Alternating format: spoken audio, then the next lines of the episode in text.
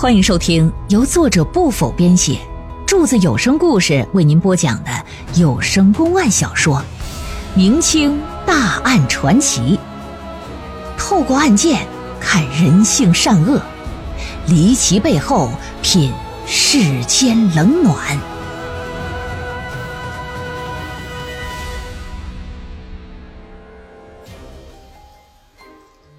一个男子走夜路，被人用棍子偷袭，打得个七窍流血，当场死亡。几乎在同一时间，一个大户人家的员外也在家中暴毙。而在房中桌子上的那碗汤里，发现致命的毒药。两起案件犯罪嫌疑人被抓捕入狱之后，看似。只剩下宣判之时，新任知县却发现这两起案件有非同寻常的地方。在重新调查之时，果然有了新的发现。那么究竟是谁，才会成为真正的凶手？两起案件之间又有着怎样的联系呢？当凶手被抓之后，又会说出怎样的作案动机呢？请您接着收听。双流毒汤，案中案。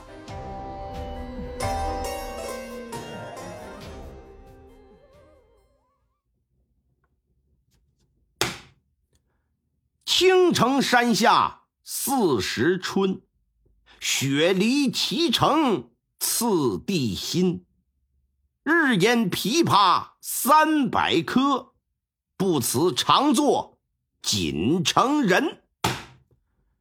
如今咱们提起“双流”这两个字，啊，成都的朋友们，或者是经常坐飞机的人，一定会想到成都的双流国际机场啊。双流啊，现在是成都的一个区，过去双流呢是一个县，而且这个名字呀，早在隋朝的时候就有了。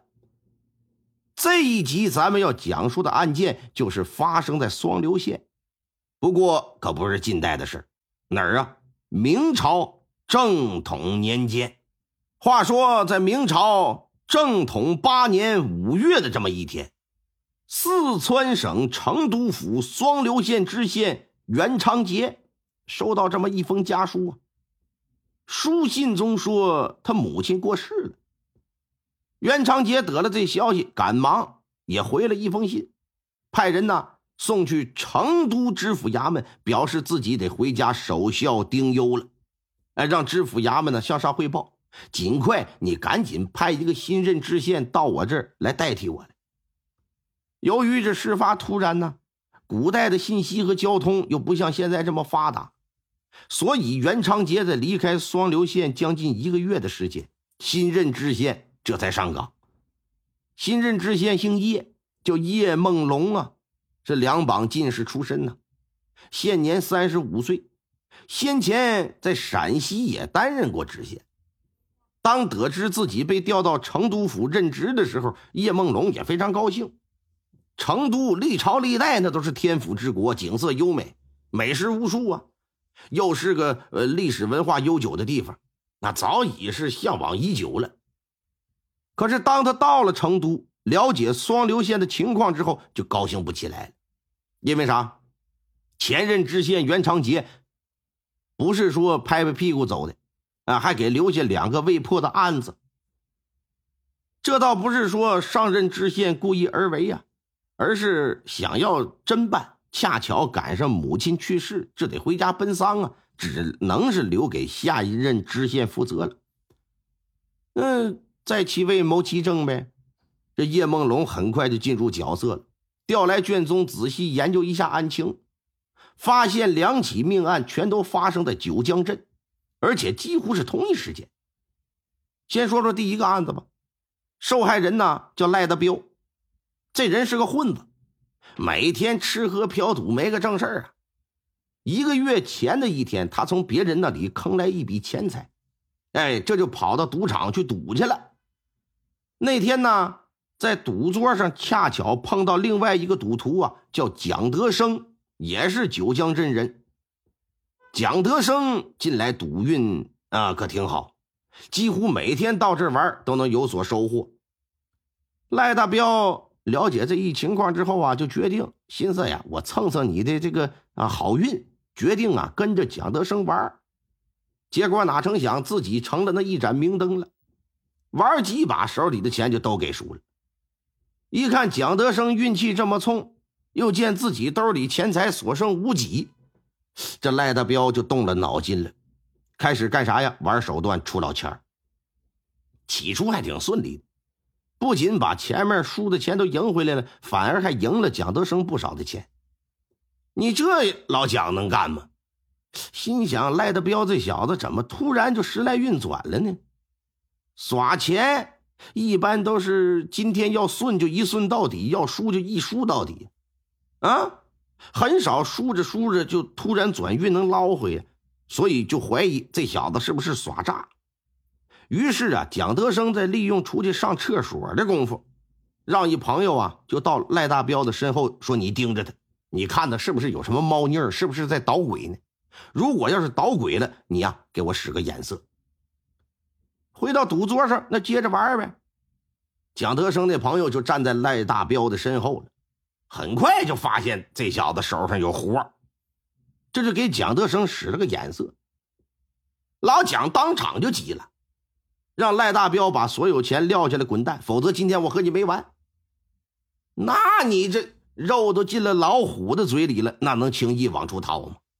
赖大彪本身就是个混混呢，三言不合掀翻赌桌，趁乱就跑了。老蒋，哎呀妈的，咽不下这口气，啊，这就发誓说：“我他妈的非得报复不可。”在接下来几天呢，就四处寻找着赖大彪。找来找去，找来找去，哎，终于有这么一天，在镇子外头就给找着了。啊，老蒋躲在一片树林里边，赖大彪正搁这路过的时候，老蒋打地上就窜起来，手持一根木棍，趁其不备，照着脑袋啊，啪，呛起雷锤，那就差点打出一套锣鼓点来了。丁刚五四几棒子就把这赖大彪给削倒了。那肯定不解气呀！倒了之后，挥着棍子接着砸吧。砸了几番之后，这才发现赖大彪已是七窍出血，人就死了。这时老蒋的怒气也消了，只剩下害怕了，心说呀：“我跑吧。”但你跑行啊，你跑了，和尚你庙跟着走不了啊。有路过的人呢，发现了赖大彪的尸体，赶紧上衙门就报了官。官府介入调查，很快就把犯罪嫌疑人锁定在老蒋的身上，并且很快也给抓捕归案了。老蒋承认说是我打死的，可他不承认自己一下就给打死的，啊，所以说不认罪，啊，说指定是打死之后啊，有人啊看到他了，这小子平时无恶不作，说不上得罪谁了，可能有人给补了刀了。当时在任的袁长杰一看，这小子不招是吧？来呀，给我上刑吧！在古代审案就这点好，你不像现在没有刑讯逼供。古代那只要你不招，那上去就开始给你用刑啊。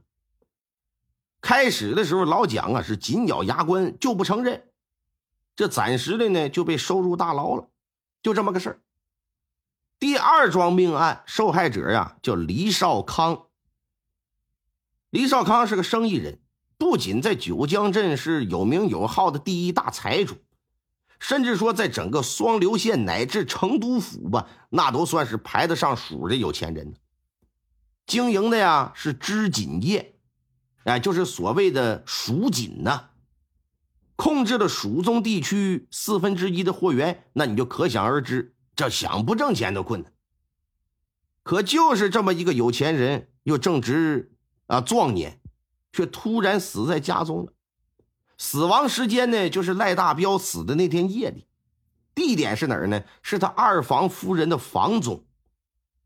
黎家人在报案之后，官府赶到现场勘查，发现屋子里桌子上有一个盛汤的空碗，仵作在碗里检验出了砒霜来。黎家的管家就指控说，二房夫人二姨太所为。由于二姨太呀确实有重大嫌疑啊，官府就给带走了进行审讯。但是这二姨太咬定了，说我没投毒，因为我身怀有孕。这县太老爷也不方便对他用刑，也只得是先给关入大牢。叶梦龙上任之后，了解完这两起案件的基本情况，让人就拿来第一个案件当中老蒋所使的那个凶器，那个木棍子。当看到这木棍子，县太爷多少有些惊讶。这木棍呐，是一根银杏树的树枝，一米来长吧，比成年男子的拇指啊稍粗一点。就这么个东西，你说？上去打一下，能给活人打到七窍流血的程度吗？从常识判断，这显然是不可能的事儿。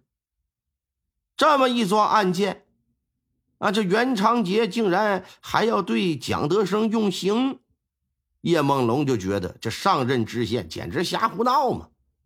亏得蒋德生是嘴硬没认罪呀，岂不然这不是白白冤枉一个好人吗？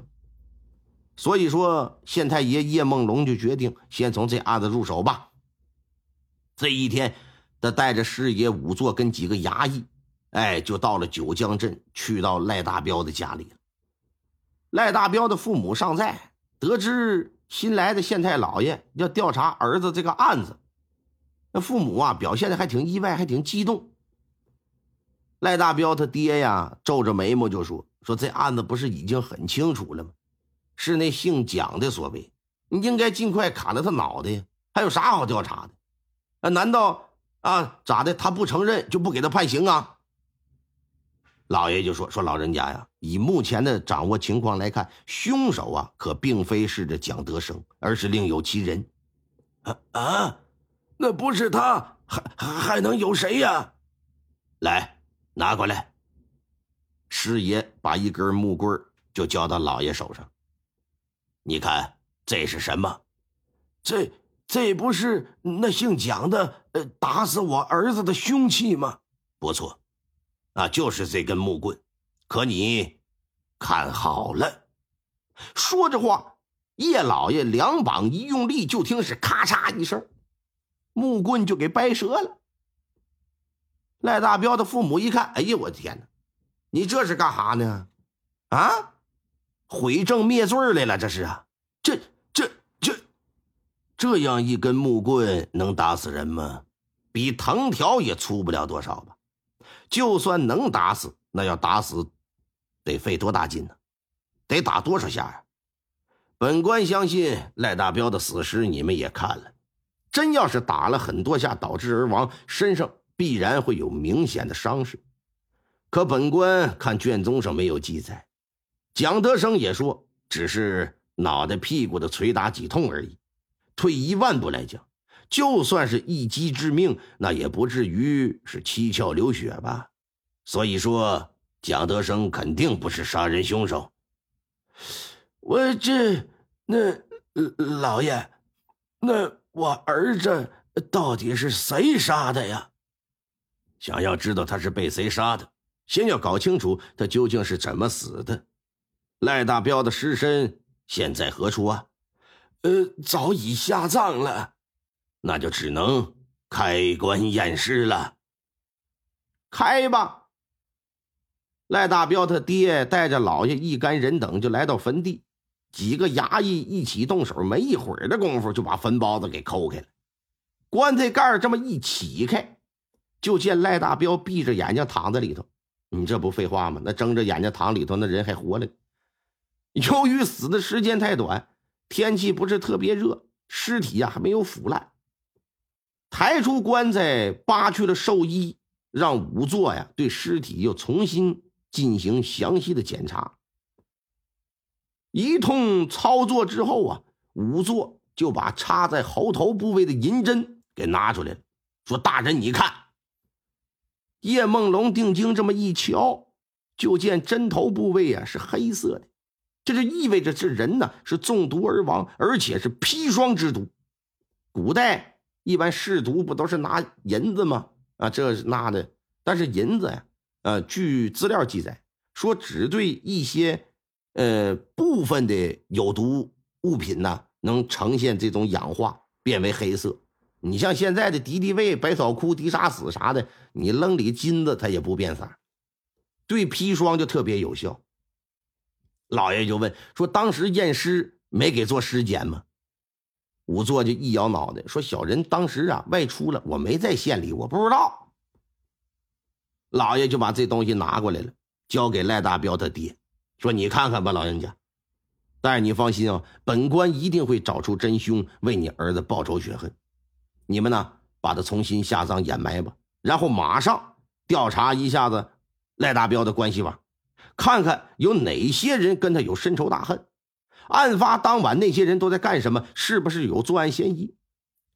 交代完之后，叶梦龙一看时间不早了，就想到另一桩案件也发生在九江，这就决定啊到黎少康家里去看看，看看案发现场，看看是否能够有一些重新的发现。听众朋友们，本集播讲完毕。感谢您的收听。